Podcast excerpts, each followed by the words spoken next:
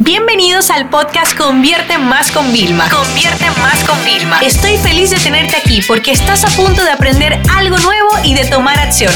Así que prepárate para tu dosis diaria de estrategias, tácticas y herramientas para escalar tu negocio con fans, publicidad y contenidos.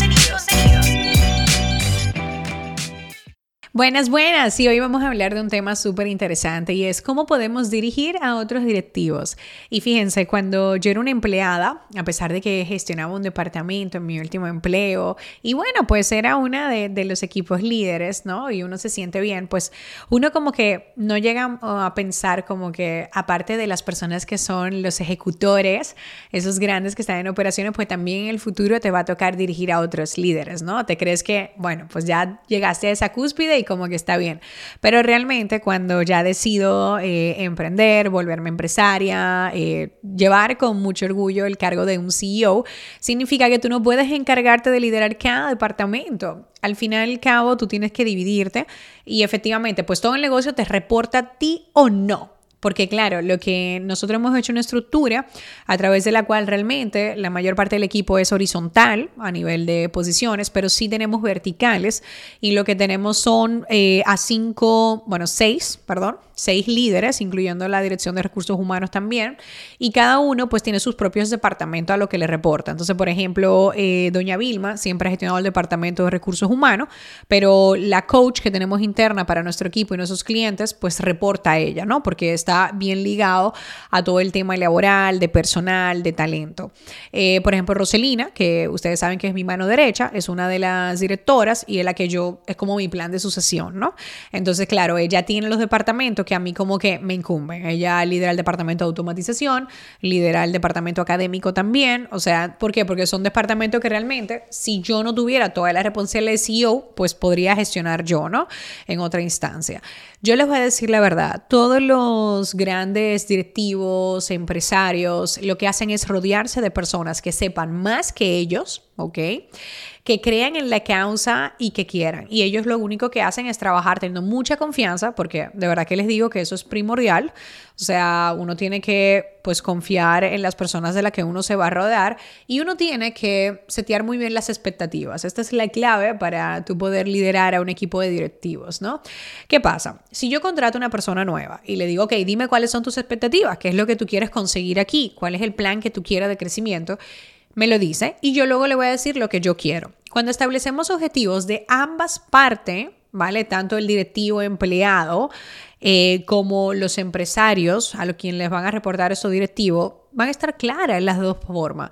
Porque fíjense, Ah, hay muchas métricas y muchos indicadores que podemos tener. Yo no soy partidaria de, por ejemplo, de, pagarle bajo a directivos y que, bueno, si, si el negocio va bien, pues ya cobrarás más. No, a mí me gusta pagarles un buen sueldo de base y luego, por supuesto, tienen los incentivos y todas las comisiones que a mí yo soy siempre partidaria, que yo prefiero quedarme con un porcentaje, que normalmente es la mayoría también, que quedarme con nada porque cero de, de, de mil que puedo vender es cero.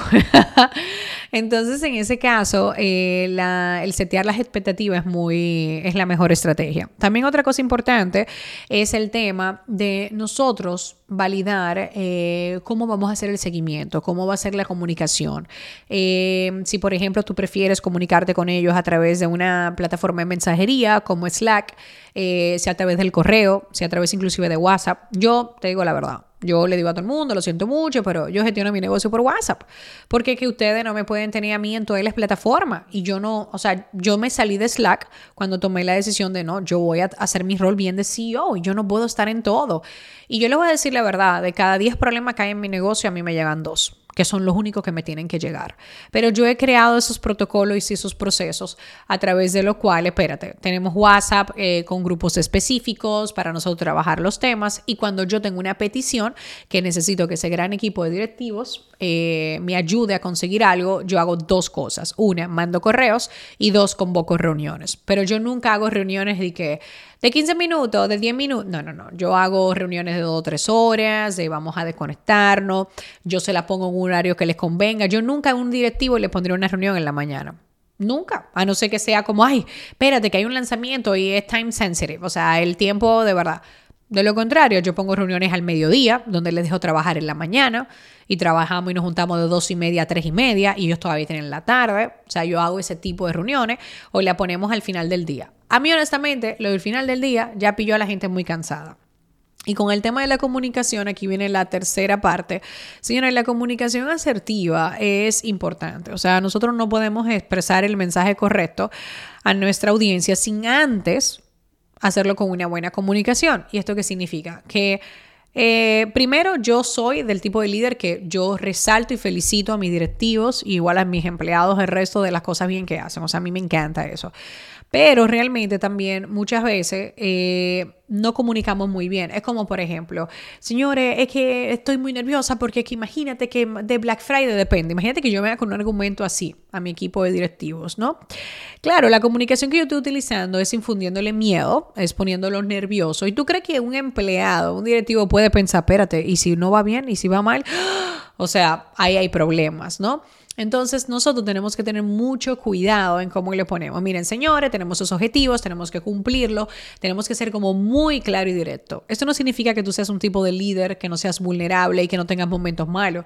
Yo hay momentos que estoy de baja de verdad y una vez que de verdad, de, antes de este gran pico de final de año, me entró una crisis, eh, yo venía a trabajar, me quedé en el carro llorando, eh, me fui a dar una vuelta, volví al mediodía, por supuesto tenía todavía los ojos y estaba como todavía de ánimo de bajón, eh, y entonces después yo me tenía que reunir con ellos como a las cuatro y media de la tarde, y yo me reuní y le dije, bueno, miren señores, yo tuve esto, pasó esta situación, lo cual esto es como un llamado, esto representa lo que no va a poder ser el año que viene, lo que yo no quiero hacer el año que viene, y yo necesito de vuestro apoyo. Entonces yo quiero saber cómo ustedes me pueden ayudar. ¿Te fijas? En vez de yo infundir miedo, jugar el papel de víctima, no, porque yo no, ¿Cómo me pueden ayudar ustedes? Y surgen ideas a través de las cuales todo se puede hacer. Entonces, sean muy respetuosos de las reuniones, aprenden muchísimo a escuchar, porque la escucha es primordial. O sea, tú no puedes ser un líder que solo mande, también tienes que ser un líder que sepa escuchar. Esta sesión se acabó y ahora es tu turno de tomar acción.